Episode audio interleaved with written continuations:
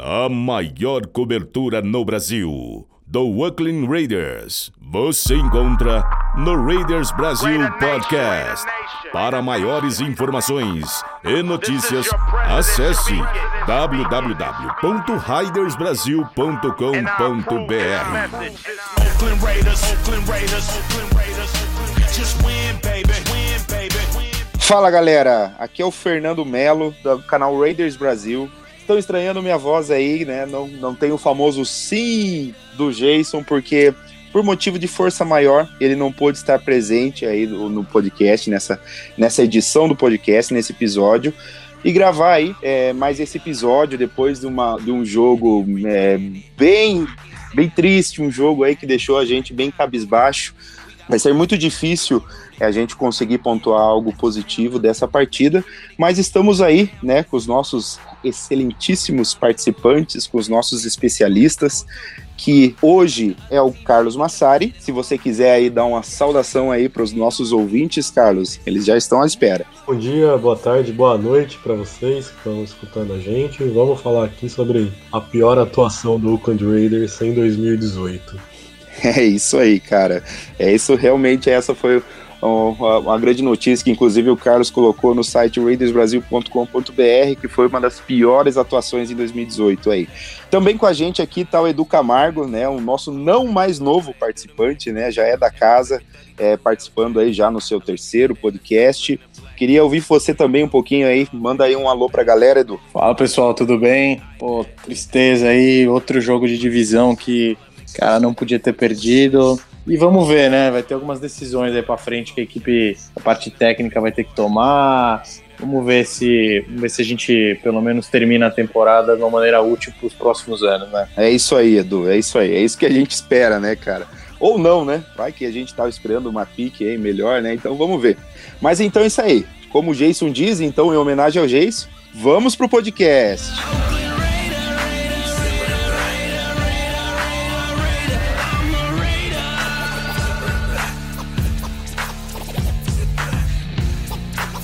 É isso aí, pessoal. Voltando. É, bom, falando então do nosso último jogo, né? Esse, esse, triste jogo que a gente teve, que a expectativa estava lá em cima, né? Não lá em cima, eu digo, mas estava um pouquinho melhor.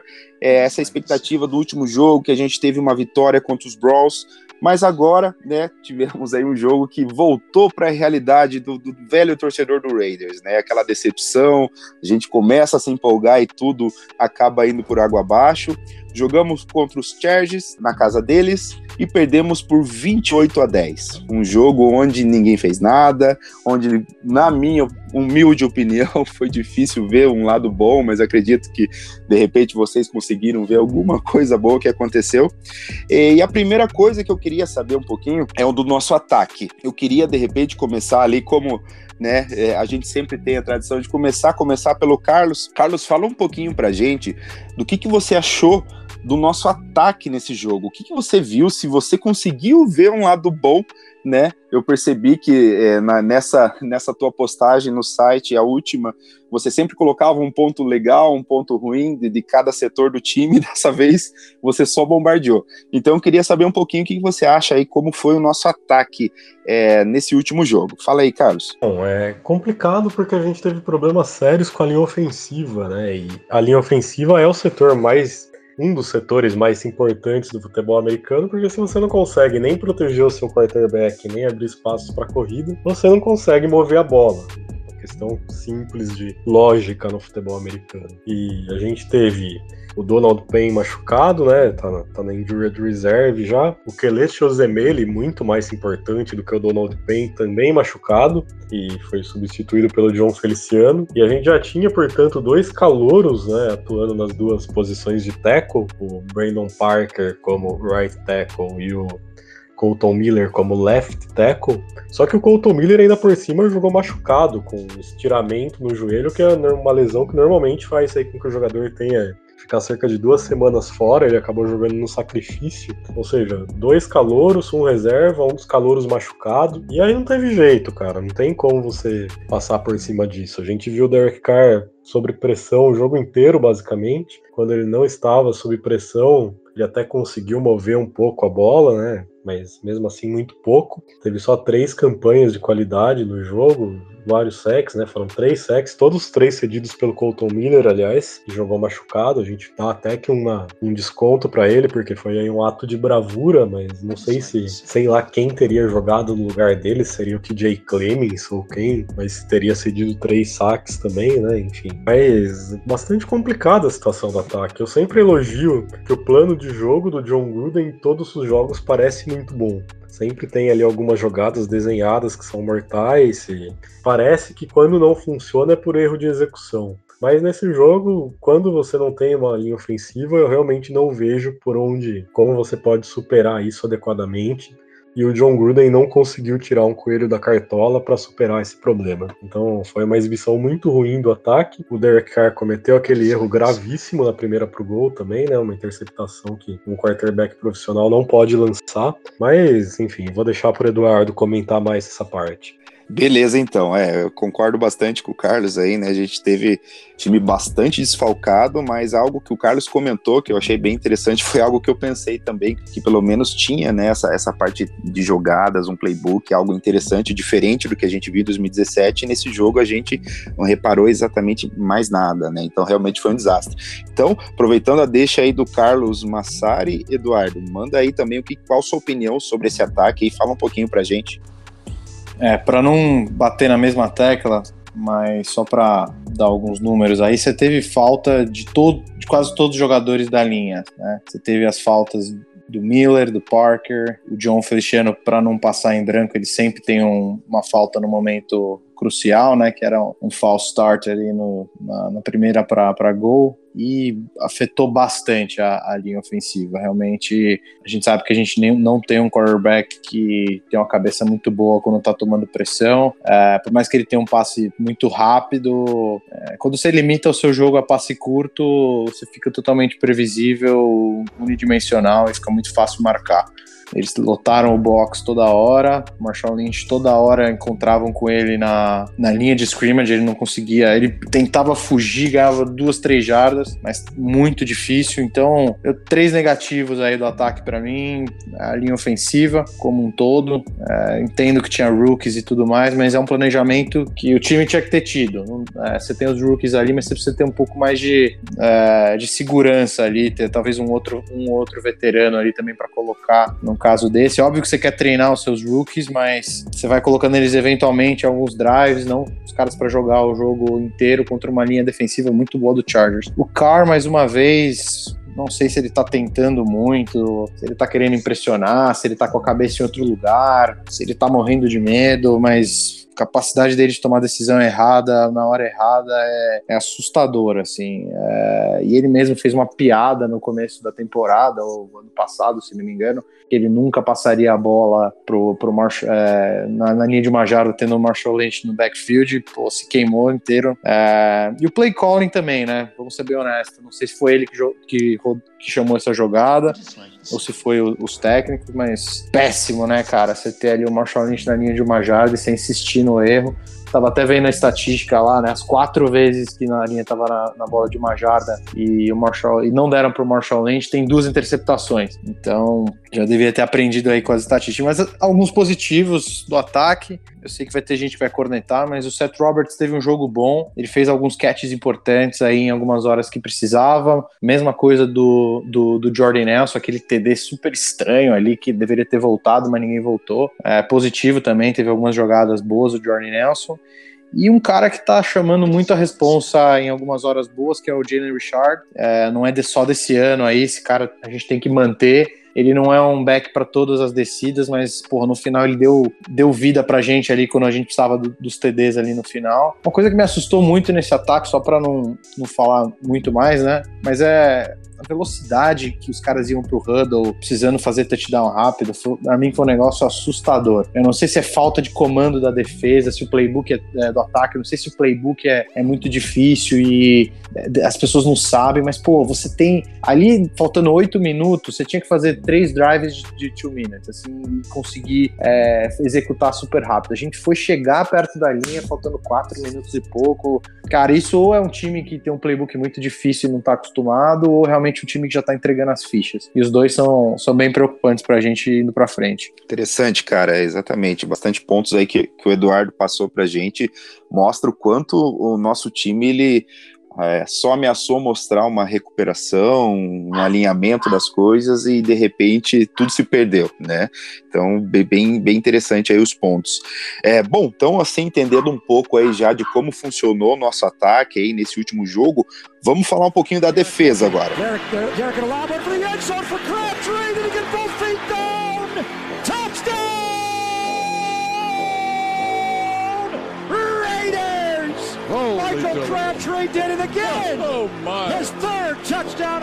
Bom, para falar da defesa, vou usar a ordem tradicional do podcast aí, vou chamar o Eduardo também para continuar. Diz pra gente um pouco aí o que, que você achou também da nossa defesa aí que levou de repente tinha três pontos, de repente apareceu 17 pontos do nada, assim. Foi assim, se você levantou para tomar um café, para abrir tua cerveja, você já viu que o jogo de, repente já estava perdido. Então eu queria saber de você, Eduardo, conta um pouquinho assim o que aconteceu com a defesa. A gente sabe dos desfalques e tudo mais, alguma coisa nesse sentido, que na verdade foram mais necessariamente no nosso ataque. Mas por quê? Que a gente foi tão vulnerável assim? Por que, que se perdeu de repente um jogo assim em minutos no segundo quarto? Conta um pouquinho pra gente aí. É, a defesa a defesa começou muito bem. Começou é, em cima é, no primeiro quarto e assim, a posição de campo não ajudou muito a defesa, principalmente nas primeiras, é, nos primeiros momentos. Você teve um fumble do, do Bryant ali que entregou a bola de volta é, para o Chargers. Eles acabaram pontuando nesse drive. Teve algumas jogadas é, boas de special teams ali que também que deixaram o Chargers numa posição é, um pouco melhor e parece ser uma defesa alérgica a screen, né? Já tínhamos tomado alguns TDs de screen, tomamos outros agora nesse jogo. E, se, e, quando rolam, e os times já, já, já entenderam, já entenderam. Os times já sabem que quando tem screen, a defesa não tá pronta. É muito comum você tomar screen quando é um coordenador defensivo novo, com jogadores que ele não tem muito tempo junto, porque a jogada de screen é, ela não é tão difícil de identificar, mas se você não está treinado para identificar ela, é, você vai tomar um TD, porque ela geralmente é uma jogada de é, tem um ganho muito positivo quando você não identifica ela cedo. É, falta talvez, por mais que tenha muita experiência, falta alguém comandando a defesa. Geralmente alguém como essa posição é a posição de middle linebacker, né, que na verdade comanda muito do time e avisa quando vai ter uma jogada de screen. Ele consegue identificar pela formação do, do ataque e tal. Então falta alguém mais de experiência ali, talvez o, o Derek Johnson, mas que ele não tá jogando muito. Seria alguém que ia ver esse tipo de jogada, identificar e, e mexer ali na defesa para não acontecer esse tipo de coisa, né? Algumas uns destaques positivos aqui. O, o Daryl Worley foi muito bem uh, na parte do slot ali. As jogadas que foram em cima deles, ele conseguiu segurar bem a, a grande maioria. Ao mesmo tempo, o Eric Harris, o safety, não é um safety genial, mas ele tem um poder de identificação de jogada muito bom foi até elogiado pelo Gunter e pelo Gruden. É, não é um cara fenomenal para ter no time, mas pô, é um cara que é, consegue identificar bem e poderia ter ajudado os outros caras do time a identificarem as jogadas um pouco mais rápido. E o PJ Hall teve um jogo bom, voltou bem, é, bloqueou passe, fez pressão, é, então foi, foi uma atuação boa ali da nossa defensive line. Meus pontos negativos, cara, inaceitável o que o Irving e o Markel Lee fizeram. O Irving deu sorte que ali no final do jogo, no, final do primeiro tempo não teve nenhuma implicação um pouco maior, mas você fazer uma falta dessa contra, o, contra um time, contra o Chargers é inaceitável. Você ser o capitão da defesa e fazer uma, uma falta dessa é inaceitável. Markel Lee, cara, inexperiência, pode falar o que quiser dele, mas também você não pode fazer aquilo no final do jogo, inaceitável. E o Conley foi bem mal esse jogo, bem mal. Foi burn em várias jogadas. Depois é, não sei se vai ter pergunta aí depois do Conley e tal, mas posso gastar um tempo falando aí do que é a minha, minha opinião sobre o Conley até o momento, mas esses três foram bem mal. E a defesa como um todo, no final do jogo, já não aguenta mais nada, né? Então foi um pouco mais do mesmo. Legal, bacana, cara. Algo que você comentou aí também é, no começo da temporada, quando muito se esperava do Bruce Irving, né, como um líder de defesa, né, e já foi até comentado isso no podcast, nos episódios anteriores, e, e nada se viu, né, ele simplesmente continuou omisso, né, esperava mais ele da posição agora diferenciada que ele tinha, e, e aqui a gente viu é exatamente o contrário, né, nada aconteceu. Bom, então, dada a opinião aí do, do Edu sobre a defesa, queria ouvir também você do Carlos, do, do Carlos, né, o que você achou, Carlos, aí da, da, dessa defesa? Você acha que teve é, uma melhora, estabilizou, alguma coisa assim que você acha interessante pontuar pra gente? Eu não sei nem se o problema da, da defesa em relação a screens é a questão de não identificar exatamente ou coisa assim. Me parece que existe um problema muito sério com tackles. Quase todo touchdown, quase todo big play que, que, essa, que essa defesa dos Raiders cede você pode ver que tem algum tackle perdido. E nesse primeiro touchdown dos Chargers, do, do Austin Eckler, né, o, o, running back, que foi numa screen, mas que na verdade não era bem uma screen, foi uma jogada quebrada ali, que veio um snap ruim pro Philip Rivers. Ele meio que se livrou da bola pro Eckler, que era o jogador mais perto, o Eckler sabe-se lá como arrumou aquele touchdown. É bizarro porque o Tahir Whitehead tem a chance de fazer o tackle aí para perda de 3 ou 4 jardas. Ou seja, é só fazer o tackle e pronto, acabou jogada, o jogo continua 3 a 3 tá, tá ótimo. Só que não, ele erra o tackle. E se você olhar pro, pro jogo contra os Browns, muitas das big plays deles, nas duas corridas gigantescas lá do Nick Chubb, você vai ver tackle perdido do Tahir White. Né? Então eu acho que um jogador que está prejudicando muito essa defesa, que está na hora já de ir pro banco, de fazer alguma coisa aí, é esse linebacker que chegou do, do Detroit Lions e chegou com a pecha de que ele era um jogador bom contra a corrida e ruim contra o passe, mas assim, né, sérias dificuldades para taclear. E sempre, cara, sempre para onde você olha no campo, para onde você pega big play dos outros times, você vai ver problema com teco. E aí eu não sei dizer o que exatamente gera isso. Não sei, não sei se é jogador ruim simplesmente, porque a gente sabe que a nossa defesa é uma defesa cheia de jogador ruim. Não sei se é problema de treinamento, não faço ideia. Não, realmente não sei.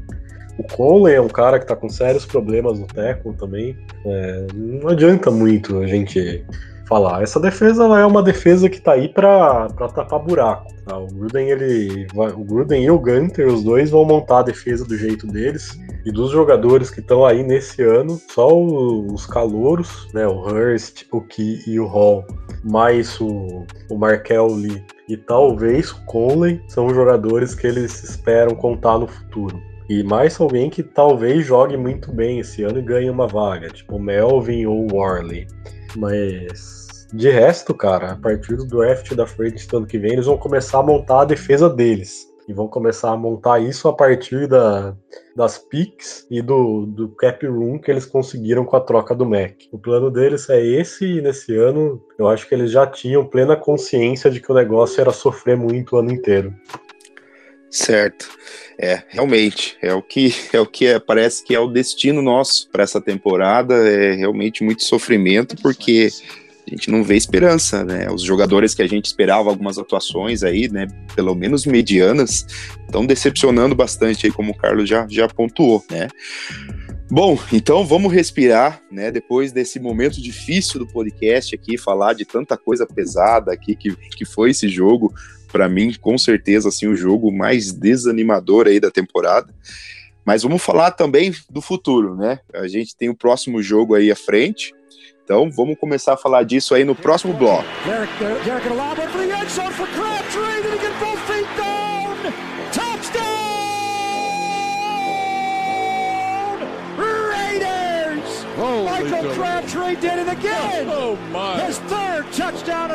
Então vamos lá, pessoal. Vamos falar do próximo jogo nosso, que é contra o Seattle Seahawks. Lá em Londres nós vamos jogar, vamos levar esse time que tá pesado, um time cansado, parece um time perdido, para desfilar lá em Londres. Eu, pessoalmente, tenho trauma de jogos fora dos Estados Unidos. Isso, apesar que no México a gente tem uma grande torcida, mas as últimas lembranças não são nada boas. E eu queria ouvir um pouquinho agora de você, Carlos, o que, que você acha desse jogo, o que, que você espera desse jogo.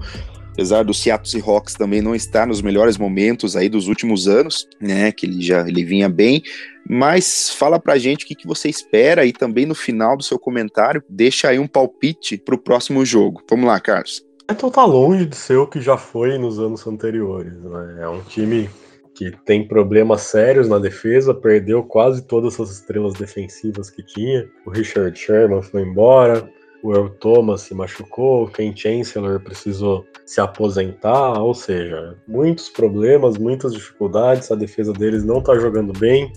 Tem o nosso querido amigo Ken Norton Jr. como coordenador, mas ele é meio que um fantoche, porque quem realmente manda na defesa é o Pete Carroll. E assim, tem todas essas questões. Eu acho que se a gente tiver o Kelecho Zemeli de volta, as coisas começam a se acertar melhor. Acho que passa, a gente ganhar ou não esse jogo, passa fundamentalmente por a gente ter o Kelecho Zemeli de volta porque é um membro muito importante da linha ofensiva e a gente viu a quantidade de dificuldade que a linha ofensiva teve contra os Chargers sem o Zemel. No, no outro lado, né, o Seattle Seahawks tem conhecidamente, indiscutivelmente, por anos, o que é possivelmente a pior OL da, da NFL, né? O que em si não é tanto um problema da OL deles, não é nem que a OL deles é horrível. O problema é que o Russell Wilson segura a bola demais sempre e faz com que a OL pareça, pareça horrível. Inclusive, já escrevi um artigo sobre isso lá na, na Liga dos 32. Mas se você parar para pensar, então, nesse jogo é o jogo que se, a, se, se o pass rush não começar a funcionar, a gente pode de fato desistir, porque se você não conseguir sacar o Russell Wilson três vezes no mínimo, você tem sérios problemas. É para ser um jogo equilibrado, cara, mas tudo depende de alguns fatores. Depende do que ele Chozem ele jogando ou não, depende de qual vai ser a, o time que vai entrar em campo, se vai entrar em campo como entrou contra os Browns, ou se já vai entrar mais derrotado como, como quando entrou contra os Chargers. O time deles não é grande coisa, tá? O Seattle Seahawks não é grande coisa e a gente tem condição de ganhar esse jogo, mas eu não sei se, se a gente vai ganhar porque o nosso time também não é grande coisa. Mas eu vou ficar do lado otimista aí e vou apostar em uma vitória nossa por 22 a 20. É isso aí. 22 a 20, né? Um jogo aí realmente pra gente respirar fundo aí para ver o Raiders conseguir uma segunda vitória. Mas então, legal. Agora eu queria ver, ouvir de você, Edu, o que, que você acha, o que, que você espera desse jogo. Diz para mim assim, se você acha pelo menos que a gente vai ter um jogo mais fácil, igual, ou mais difícil que contra o Brawls, por exemplo. Nem vou comparar contra o Chargers, porque senão a gente perde de novo, né? Mas é um jogo, pelo menos, que deu igual para igual até então na temporada foi contra o Brawls. É, pois é, né? Não me, não me imaginava falando isso no, nos últimos anos aí. Mas enfim, diga para mim se você acha que a gente vai ter um jogo pelo menos disputado, assim como o Carlos disse já, que, que ele acredita que vai ser, né? Pela, pelo baixo nível de qualidade das duas equipes. Conta para mim um pouco da tua opinião Eduardo. Em relação a comparar o, o Seahawks com o Browns, eu sinceramente vejo os times em momentos parecidos. Talvez o Browns com um pouco mais de, de empolgação por trás deles. Eles têm um QB, tem algumas características parecidas com, com o Russell Wilson. Ele atua de maneira parecida. Ele é bem móvel, mas menos móvel do que, do que o Russell Wilson, mas é é, até assisti uma entrevista, né, quando o Baker estava vindo para a NFL, ele falou com, com, o Russell Wilson, eles compararam muito o jogo, o jogo dos dois, né, ele era, o Wilson era sempre uma comparação que o pessoal fazia na época que ele vinha, então eu espero um jogo parecido. É, eu acho que a defesa do Seahawks está num momento pior do que a defesa do, do Browns, talvez, e, e a linha do Seahawks, é, concordo com o Carlos, a linha nunca foi muito boa, mas o estilo de jogo do Russell Wilson nessa temporada, principalmente, está muito acentuado, ele segurando a, a bola. É, tem receivers piores, é, o corpo de recebedores e o jogo corrido dele é pior se comparado também a alguns outros anos, então é, acaba ficando mais no braço dele a, a bola. Eu acho que se a gente segurar a corrida, que não deve ser algo tão difícil, é, e a gente conseguir manter o Russell Wilson no pocket com pressão, a gente tem uma boa chance. Então eu acho que vai depender, a vitória desse jogo vai depender muito da atuação, acho que principalmente dos linebackers, nem tanto da linha. A linha vai ter que fazer o trabalho dela, mas os linebackers vão ter que fazer um trabalho bom de, de fechar os gaps bons da corrida para eles não conseguirem correr e fazer uma, uma vigia boa do Wilson para ele não sair. É, a gente tá tomando, já tomou muita jogada é, até agora de do QB saindo, conseguindo correr para first down, principalmente em third downs e tudo mais. Então, se os linebackers estiverem jogando bem, estiverem de olho nesse tipo de jogada, eu acho que a gente vai ter uma chance. E o ataque, cara, é um ataque totalmente bipolar, não tem nem como saber como é que vai. Não é uma defesa tão boa que nem as defesas que a gente jogou contra o Browns e Chargers. Penso que a defesa do Chargers não estava muito bem, eles jogaram bem. É difícil falar. Eu acho que vai ser um jogo de pontuação baixa. Eu acredito que a gente vai ganhar, mas eu diria que seria um 17 a 14, alguma coisa assim. Não diria que seria muito mais do que isso, não. É. Então, os ingleses que vão lá assistir esse jogo não, não tem que criar muita expectativa, né? Que vão ver dois times aí num declínio nessa temporada, né? Como vocês disseram, né? O Russell Wilson aí tá com um jogo bem alinhado, mas também tem uma linha ofensiva aí que deixa a desejar bastante. Bom, é o que nos resta é esperar, né? No próximo jogo aí a gente vê o que vai acontecer, né? Porque expectativas geral, realmente acho que, que a torcida, pelo que eu tenho visto nos grupos, nas redes sociais, já não tem mais. A impressão é que eu sinto é que simplesmente estão esperando a temporada acabar ver qual escolha no, no, draft a gente vai ter e por aí vai. Mas, né, como um bom torcedor dos Raiders, nós vamos torcer jogo a jogo, né, porque essa é a nossa função. Bom, Falando então já, né, do, do, último jogo, falamos aí do próximo jogo. Agora vem o bloco, né, onde a gente faz essa interação com os nossos ouvintes, onde eles fazem perguntas e a gente consegue aí com, com os nossos especialistas esclarecer algumas dúvidas aí que tem os nossos torcedores. Então, assim, é, vamos lá para o próximo bloco. Derek, Derek,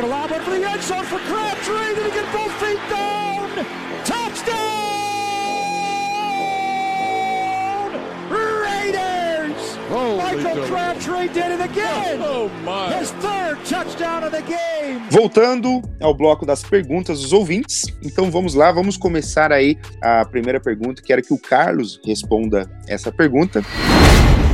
Primeira pergunta é do Gil, do grupo Raiders Brasil. Ele pergunta o seguinte: já podemos pensar em quarterback no próximo draft? Tem algum prospecto que vale a pena? Acho cedo.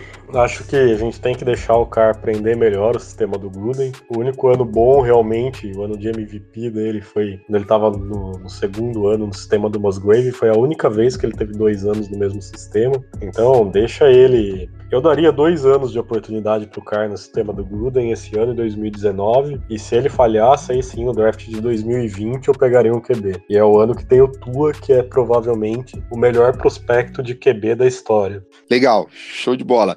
Então vamos lá para a próxima pergunta na sequência. O Ayrton, do grupo Raiders Brasil, pergunta: essa pergunta é legal. O Kerr é top 8 QB? Não.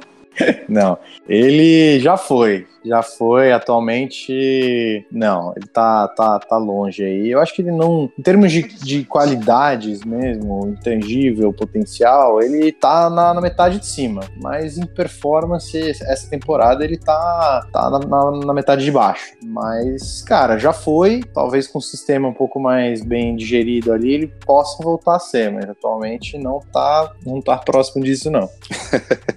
Legal, show de bola, cara. Então vamos lá, vamos para a próxima pergunta. Próxima pergunta também é do Gil, do grupo Raiders Brasil do WhatsApp. A nossa linha ofensiva é a pior desde 2016? É, né? Porque em 2016 a gente teve a melhor linha ofensiva da NFL. Em 2017 ainda era boa, ela segurava as pontas. E agora ela tá cheia de buraco, cheia de problema, o Donald Payne machucado, dois rookies, enfim. Mas é um projeto para o futuro, né, cara? Todo, todo esse time dos Raiders que a gente está tendo esse ano é totalmente um modo de reconstrução e essa linha é um projeto para o futuro.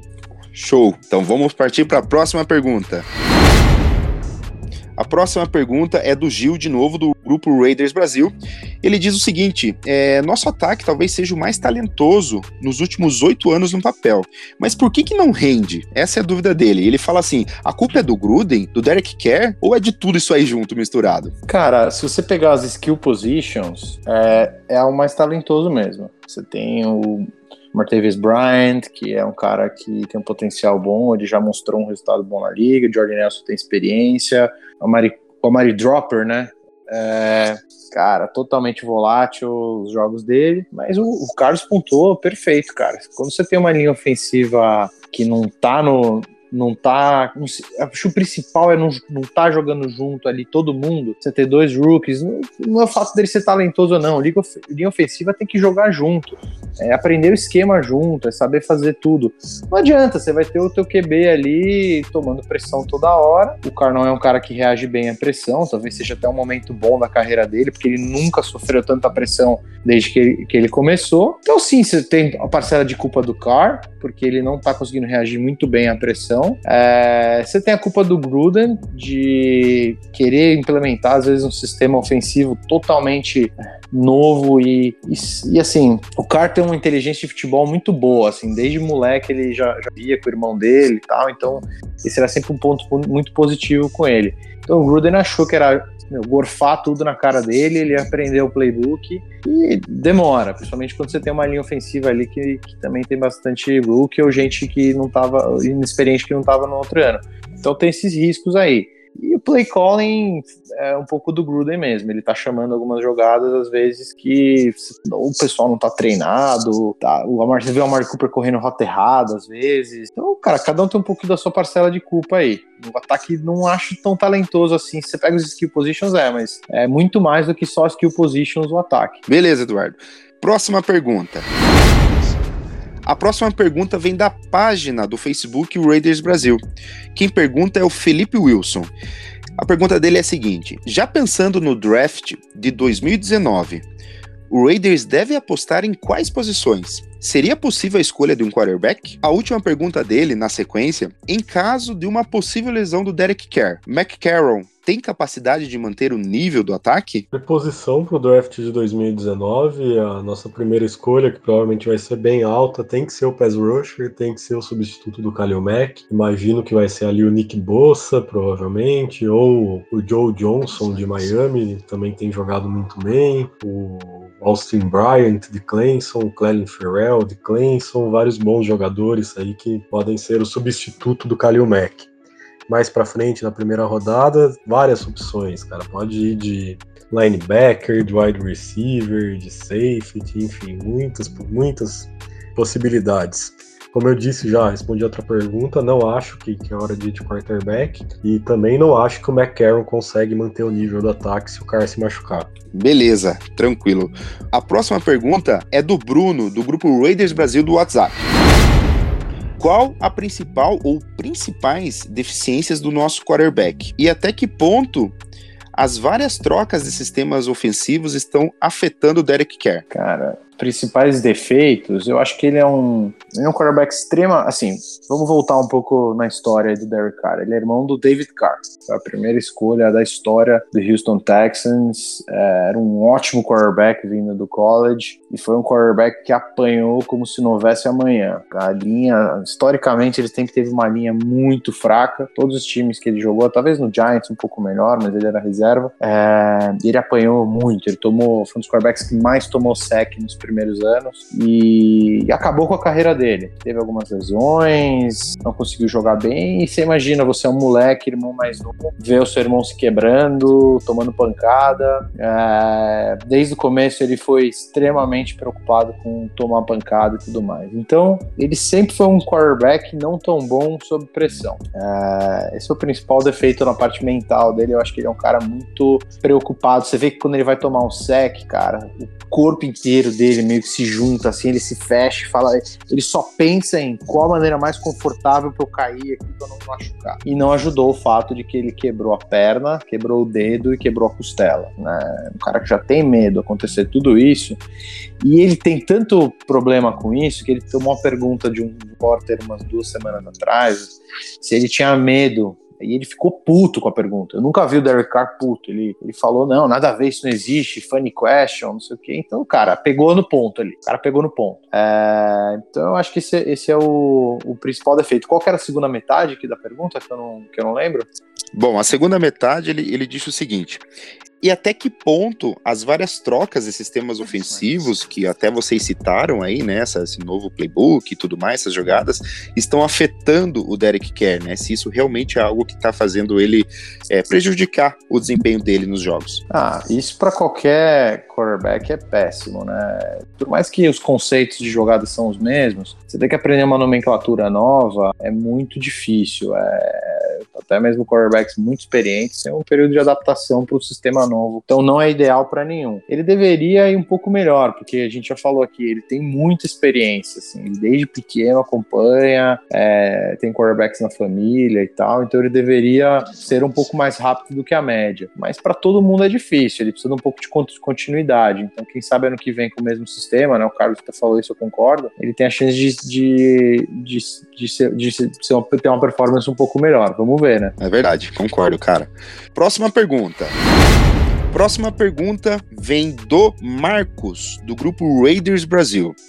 A primeira pergunta dele, que ele fez uma sequência aí de umas três perguntas, vou ler a primeira. Quais são as mudanças no elenco hoje e nos free agents disponíveis poderiam, que poderiam surtir efeito para uma possível melhora? E se poderíamos barganhar com alguma troca que possa melhorar tanto o ataque quanto a defesa? É o que a gente não vai fazer, cara porque quem vai atrás de trocar por jogadores no meio da temporada é o time que tá brigando por playoffs não é o nosso caso. Se a gente for fazer alguma troca, eu acho que é para mandar o Amari Cooper para algum lugar, porque é um jogador muito superestimado e talvez se alguém precisar muito de wide receiver, talvez mande aí uma escolha de segunda rodada por ele, alguma coisa assim, coisa que eu aceitaria. Né? Seria uma troca que eu pegaria de olho fechado. É, na free agency do ano que vem, a gente vai ter espaço salarial e eu acho que o Gruden vai ser bem agressivo, porque vai ser onde ele vai começar a montar o time dele, dar identidade para esse time. E tem alguns bons nomes, cara. Alguns jogadores que eu gosto muito. Um exemplo é o Lamarcus Joyner, safety do,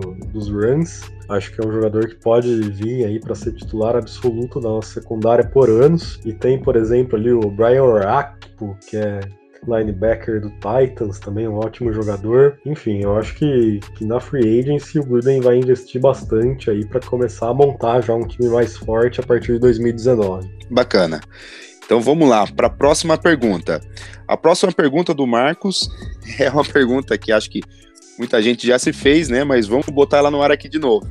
Por que Reed Nelson não foi cortado até hoje? Essa é uma pergunta aí que todo mundo queria resposta.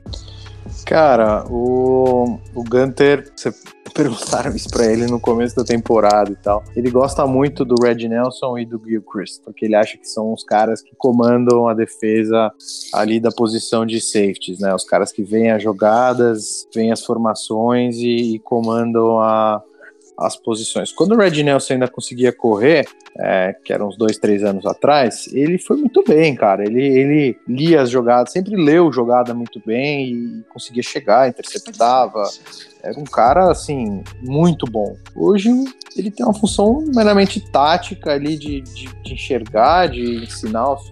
O problema é que não tem nem quem ensinar, né? O Carl Joseph tá, tá totalmente machucado, não consegue jogar. É, o Eric Harris. Uh, é um, é um safety novo ali também, tá algum tempo no Raiders, mas ele é um cara novo ainda, talvez possa aprender. Para mim, por esse motivo que eles não cortam. E também não sei se tem opção muito melhor assim na free agency. Não sei se você pode afirmar que ao, ao mandar embora o Red Nelson, você vai conseguir trazer um safety que vai performar é, melhor do que ele, aprender o sistema. O Gunter também não tem um sistema fácil defensivo. Então esse é o único motivo. Agora, imagina o Red Nelson temporada que vem? Não, com certeza não. E eu acho que, complementando a pergunta do draft, o Raiders é, é muito importante atrás de um safety no próximo no próximo draft, que é uma posição importante. Pode ver o Eagles, o sucesso que eles tiveram com bons safeties, uh, e a gente está bem, bem desprovido de safety bom no, no time.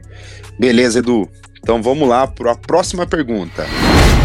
A próxima pergunta é, vem lá do Twitter, arroba. Quem fez a pergunta foi o Rui Alves. O Rui Alves, se eu não me engano, é o português, ele diz ele queria saber uma avaliação dos coordenadores ofensivos e defensivos até o momento. Bom, o coordenador ofensivo é o Greg Olson, né? Mas a gente sabe que isso é só no papel, que ele é um fantoche do, do Gruden e que o real coordenador ofensivo que manda no ataque é o Gruden. O Gruden, eu, eu gosto do trabalho que ele vem fazendo como coordenador ofensivo. Como eu disse, eu sempre elogio nos jogos como sempre tem jogadas abertas, você sempre vê que os pontos estavam no campo e muitas vezes os jogadores não conseguiram fazer com que funcionasse, né? No, no jogo contra os Browns, eu vi depois o Vic Tafur falando que que teve duas jogadas que o Gruden tinha certeza que funcionariam contra a defesa dos Browns e que ele ensaiou exaustivamente a semana inteira. E aí as duas jogadas que ele chamou no jogo seriam dois touchdowns, mas nas duas jogadas os jogadores erraram. Uma é uma bola que o Carr deu no pé do, do George Nelson logo na segunda campanha, e a outra foi aquele drop do Martavis Bryant na endzone, também um passe longo do Carr. Ou seja, complicado quando você ensaia tanto jogada você lê perfeitamente a defesa do outro time, você sabe que a jogada vai funcionar, ensaia a semana inteira e os jogadores não conseguem fazer, né? Bem, bem difícil. Mas ainda tem o problema que, que, como a gente tem falado no programa inteiro, o sistema do Gruden é muito difícil. É uma quantidade absurda de jogadas com nomenclaturas difíceis, enfim. Ele é essa coisa de futebol nerd, né? Ele é o cara que ele respira futebol, futebol americano, ele tá desde as três da manhã todo dia no escritório vendo jogadas, estudando os times e criando jogadas. Então, para os jogadores seguirem isso e conseguirem manter isso em campo também é muito difícil. E para aprender isso é muito difícil. Então, eu acho que, assim, gosto de como as coisas são desenhadas, não gosto de como está sendo a execução, mas acho que a tendência é que a execução melhore. Sobre o Gunther eu não consigo avaliar, cara, porque ele não tem material humano. O trabalho dele em Cincinnati foi muito bom, enquanto ele foi coordenador defensivo por lá, ou seja, ele é um cara que entende do riscado, mas, assim, a defesa tá jogando mal, mas não existe material humano, cara. Então, assim, até 2019, quando vai ter um novo draft, vai ter a free agency, provavelmente vai vir um monte de jogador novo. Aí, dessa vez, jogador bom, não jogador para tapar buraco, como foi em 2018. Até chegar lá, eu não consigo avaliar o trabalho do Gunter, porque, cara, você vai falar o quê do cara que não tá conseguindo fazer o Tahir Whitehead render? Não tá conseguindo fazer o Derrick Johnson com 35 anos render? Não tá conseguindo fazer o Marcus Gilchrist e o Red Nelson, que são uma dupla de uma dupla de safeties que tá de bengala, não tá conseguindo fazer ele render, enfim, é, não tenho muito o que dizer, acho. É, realmente uma missão bem difícil aí, né? Não, não é difícil julgar, porque a, a missão dele realmente não é das mais fáceis. Então vamos para a próxima pergunta. A próxima pergunta vem do John. Ele quer saber o seguinte: Colin tem potencial para ser um CB top? Cara, que bom que teve essa pergunta aí que a gente tinha levantado no começo e dá, agora dá para falar um pouco mais. O, cara, o Conley é, é, é, complicado. Tem o problema dos tackles, que o Carlos pontuou super bem.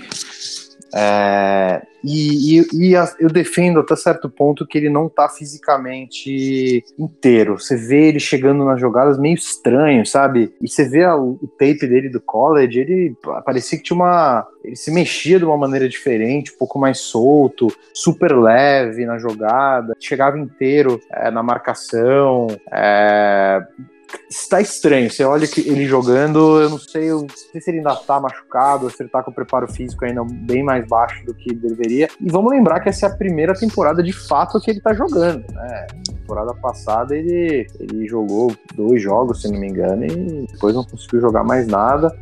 É, então essa é a primeira que de fato ele está tendo uma atuação é, no time. Vamos esperar mais antes de, antes de julgar. Ele não é um cornerback ruim, é, tem um tape muito bom de college, se for olhar. É, acho que foi um steal naquele draft, ele acabou machucando, mas ele conseguisse jogar aquela temporada, ele era um steal. E... Mas vamos ver se talvez ele mais para o meio da temporada final, fisicamente talvez um pouco melhor, é, entendendo um pouco mais o sistema do Gunter, se ele vai jogar bem. Acho que é meio cedo, mas eu acho que um cornerback ruim ele com certeza não é. Vamos ver se ele vai deixar de ser um quarterback ok para virar um quarterback top. Vai demorar um pouco para a gente conseguir falar isso. Beleza, sua opinião também é a mesma da minha. Então vamos para a próxima pergunta.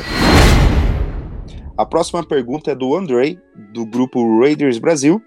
por qual setor é, começar a reformulação do time? E quais peças do atual a gente pode deixar de lado?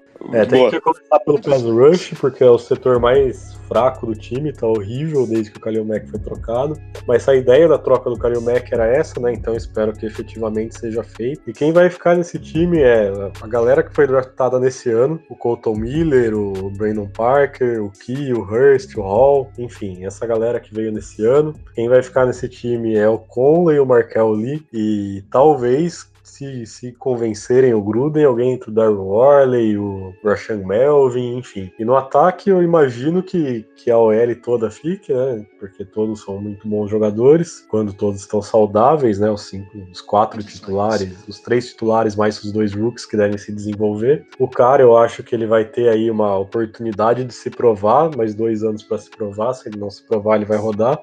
E é isso, cara. Todo o resto vai ser renovado muito em breve. Beleza. A próxima pergunta é do Igor Trigueiro. Ele diz o seguinte: dá para sobreviver mais nove anos torcendo para essa franquia? ah, cara, tem, tem que dar, né? Não dá para desistir, não, cara. É, a gente já tá sofrendo há tantos anos aí, né? O que, que são mais nove anos aí pra conta, né? Não, mas, cara, vamos lá, vamos ser bem Vamos ser bem prático aí. O próximo draft que vai, que vai dar o tom é, do que a gente vai ser nos próximos, não nove anos, mas três, quatro, cinco anos, porque a gente acabou apostando muito pesado nesse draft. A gente vai ter é, um pique a mais de, de, de primeira rodada, basicamente o, Gruden mandou embora todos os piques, quase todos os piques antigos do, do, do, do, do Reggie McKenzie, ficaram só alguns. Então, é, não é muito cedo falar se esses nove anos vão ser tristes ou não. É, depende muito do próximo draft que vai acontecer. Vamos torcer para a gente fazer um draft bom, é, construir uma defesa boa. Eu acho que o ataque tem as peças necessárias para ser um ataque eficiente. Talvez não um ataque superstar, mas um ataque eficiente. É, talvez se a gente ajeitar um pouco a defesa aí, mas, é, cara, bora, bora, desistir nunca, meu. Tem que, tem que apoiar mesmo. Já passamos por tanta coisa pior, já Marcão, é, Terel Pride, QB, cada coisa que já aconteceu, cara, é, reclamando de barriga cheia. O time até que não tá tão ruim se comparar com temporadas passadas. Não, tem que continuar torcendo sim. tem todo o meu apoio, isso aí. Tem que continuar torcendo. Nada de desistir, não, porque, como ele disse, isso não é nada comparado aí com nossa história recente. Então vamos lá. Próxima pergunta próxima pergunta vem do Gabriel. O Gruden é o pior head coach da NFL? é uma. O povo tá revoltado, hein? Vou deixar com vocês aí. Ah, deixa o homem trabalhar, isso é tudo que eu tenho a dizer. Eu acho que o Gruden entende muito da, da, do riscado, eu acho que ele sabe o que ele está fazendo. Mas eu acho que o plano dele era blow this thing to the ground nesse ano. É, ele queria explodir tudo e, enfim, por isso ele mandou o Kalil Mack embora, trocou, pegou duas escolhas de primeira rodada, lutou o espaço salarial. Ele quer montar o time dele, cara. E por isso ele entrou nessa situação de reconstrução completa, sabendo que o time ia ser ruim esse ano. Eu ainda não, não criticaria o Gruden. Eu deixo para criticar o Gruden daqui uns dois anos, porque eu acho que, que ele tem um plano. Ele não tá fazendo essas coisas de fazer o time ser ruim no, no achismo. É, eu acho que ele tem um plano e que pode dar certo ou pode dar errado. A gente não sabe para qual lado que isso vai. Mas ele, pelo menos, saber o que ele tá fazendo, ele sabe. É só uma questão de, de funcionar ou não. Carlos, queria aproveitar e eu mesmo emendar uma pergunta nessa, nessa questão aí. Você acha que, né, né tendo em vista assim essa tua opinião, que ele veio realmente para revolucionar? Quero começar do zero, já que eu vou ficar 10 anos aqui mesmo. É, você acha que antes de ele realmente começar os trabalhos dele aqui, ele já tinha em mente é, não renovar, não reassinar com o Kalil Mack? Isso era algo assim que ele já não existia? Ele nem estava afim de fazer isso? Sinceramente, eu queria saber, cara. Queria eu queria entrar na mente do Gruden e descobrir isso. Mas eu acho possível. Eu acho que quando ele foi contratado, ele podia já ter esse plano sim. Mas não tem como afirmar com certeza ou não. É difícil de dizer. Mas eu sei que pelo que Chicago pagou para ele, o, o, Gruden nunca pagaria para o Mac. Tá? Então, assim, talvez por 20 milhões se ele ficasse com o Mac, talvez. Por 25 eu tenho certeza que, que não, que ele não ficaria de forma alguma. É, concordo. E você até já explicou o porquê que ele não ficaria, né, por um valor tão alto assim. É, mas eu acho que ele deve ter pensado em algo assim, ó, vou oferecer tanto. Se ele não quiser, não vou fazer contraproposta e acabou. Né? Imagino que foi algo nesse sentido. Então vamos lá. Próxima pergunta. Próxima pergunta vem do Twitter OAK RaidersBR. Então essa pergunta vem do Rui Alves. Do lado ofensivo, a culpa é do sistema ofensivo, do Care ou dos recebedores? Ah, já também já passamos um pouco dessa aí. Eu tiraria um pouco da culpa é, dos recebedores. Assim, eu tô falando isso, não parei para olhar ainda filme exatamente. A gente nunca sabe quais seriam as rotas, né, que os recebedores teriam que correr e tal. Teve algumas que foi claramente rotas erradas e tal. Teve uma do Cooper no outro jogo. Então, assim, pode ser que eles estejam é, fazendo rotas erradas ou a, a, a, as chamadas são tão complexas ali que, que fica difícil para eles, mas eu acho que dado dado os possíveis culpados, talvez colocaria menos na conta uh, dos receivers, né? Uh, o Carr tenta muito duramente uh, salvar o jogo e se coloca cada vez num buraco maior. Tem dia que ele fala, vou salvar o jogo, vai lá e porra, faz 45 pontos, 43. então ele tem a parcela de culpa dele, mas assim, para mim a maior parcela é não é nem culpa, é falta de, de, de de aprendizado do sistema. A gente já, já falou disso, mas bater na mesma tecla é sistema difícil, vai demorar para as pessoas aprenderem, a, tem que ter continuidade, tem que manter uma base boa com esse mesmo sistema para não ficar sempre impossível é, de quem entrar novo no time e não conseguir pegar a, as jogadas. É isso aí, beleza. Então essas foram as nossas perguntas né? Respondemos aí algumas perguntas enviadas, né? Não vamos responder todas, porque senão aí a gente fica sem tempo. Então, partiu o próximo bloco.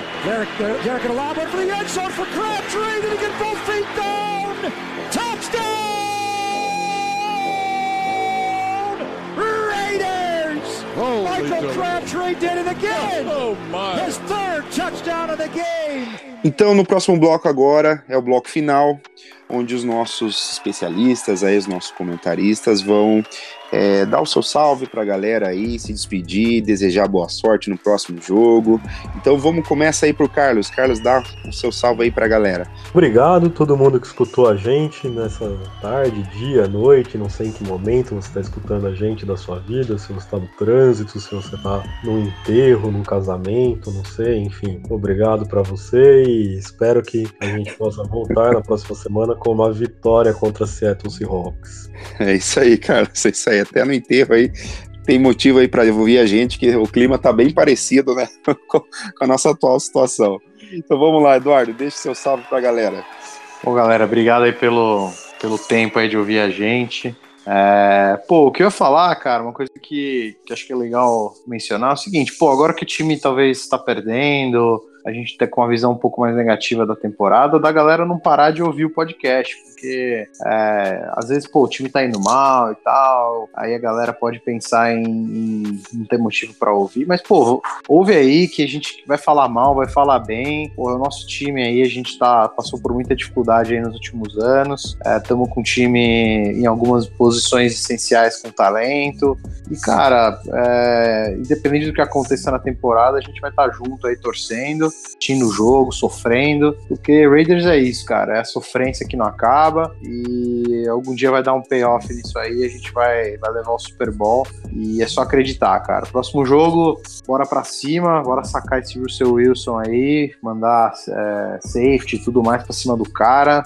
na loucura. E vamos torcer, torcer pro nosso quarterback jogar bem, torcer pros caras não fazerem muita festa lá em Londres, conseguirem voltar inteiro para depois da bye week. Valeu, galera, pela, por ouvirem aí. Continuem com a gente até o final da temporada. Abração.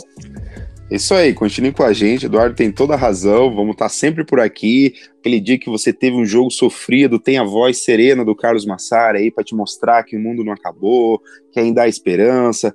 Tem Eduardo aí, né, com essa vontade toda aí que sempre a gente tem de ver o nosso time nos playoffs. E lógico, né, todos, tanto o Iago, que não está aqui agora, o Arthur, que não participaram agora, mas sempre estão revezando o nosso time aqui. Mas a gente sempre conta com a audiência de vocês aí. Então é isso, galera. Obrigado aí pela presença de todos, pela paciência de todos. Obrigado aí pela essa oportunidade de eu, de eu poder substituir o insubstituível Jeição, mas estamos por aqui. Valeu, pessoal. Até a próxima. The autumn wind is a pirate, blustering in from sea. With a rollicking song, he sweeps along, swaggering boisterously. The autumn wind is a raider, pillaging just for fun. He'll knock you round and upside down and laugh when he's conquered and won. Raider Nation, let's go, let's go. Raider Nation, let's go, let's go. Raider Nation, are you ready for some football? You ain't ready for no football. You ain't ready for the Oakland Raiders. It's the invasion of the Oakland Raiders. Are you ready for some football? You ain't ready for this football. Ah! Here we come, baby. Just win, baby. Feel the storm of the cold autumn wind, baby. It's the Oakland Raiders. Get your mouthpiece. You in the black hole with the black beast. This ain't black gold, this is black silver. Commitment to excellence, we deliver. And we'll play past regulation. It's the invasion of the Raider Nation. Let's go, let's go. Raider Nation. Let's go, let's go. Raider Nation. Are you ready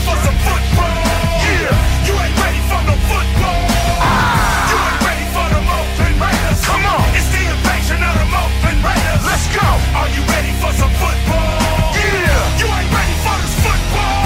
Ah. The Raider Nation is united when they see them pirates. Fans get excited. Get excited. The opposition get quiet when I hit the field with my eye patch and my shield. The silver and black will attack, will attack. Are you ready for some football? The silver and black will attack, will attack. Are you ready for some football? Raider Nation, let's go, let's go. Raider Nation, let's go, let's go. Raider Nation, let's go, let's go. Raider Nation, let's go, let's go. Raider Nation, we are, we are. Raider Nation, we are, we are. Raider Nation, we are, we are. Raider Nation, we are, we are. Raider Nation, just win, baby. Just win, baby. Just win, baby. Just win, baby. Just win, baby. Just win, baby. Just win, baby. Just win, baby.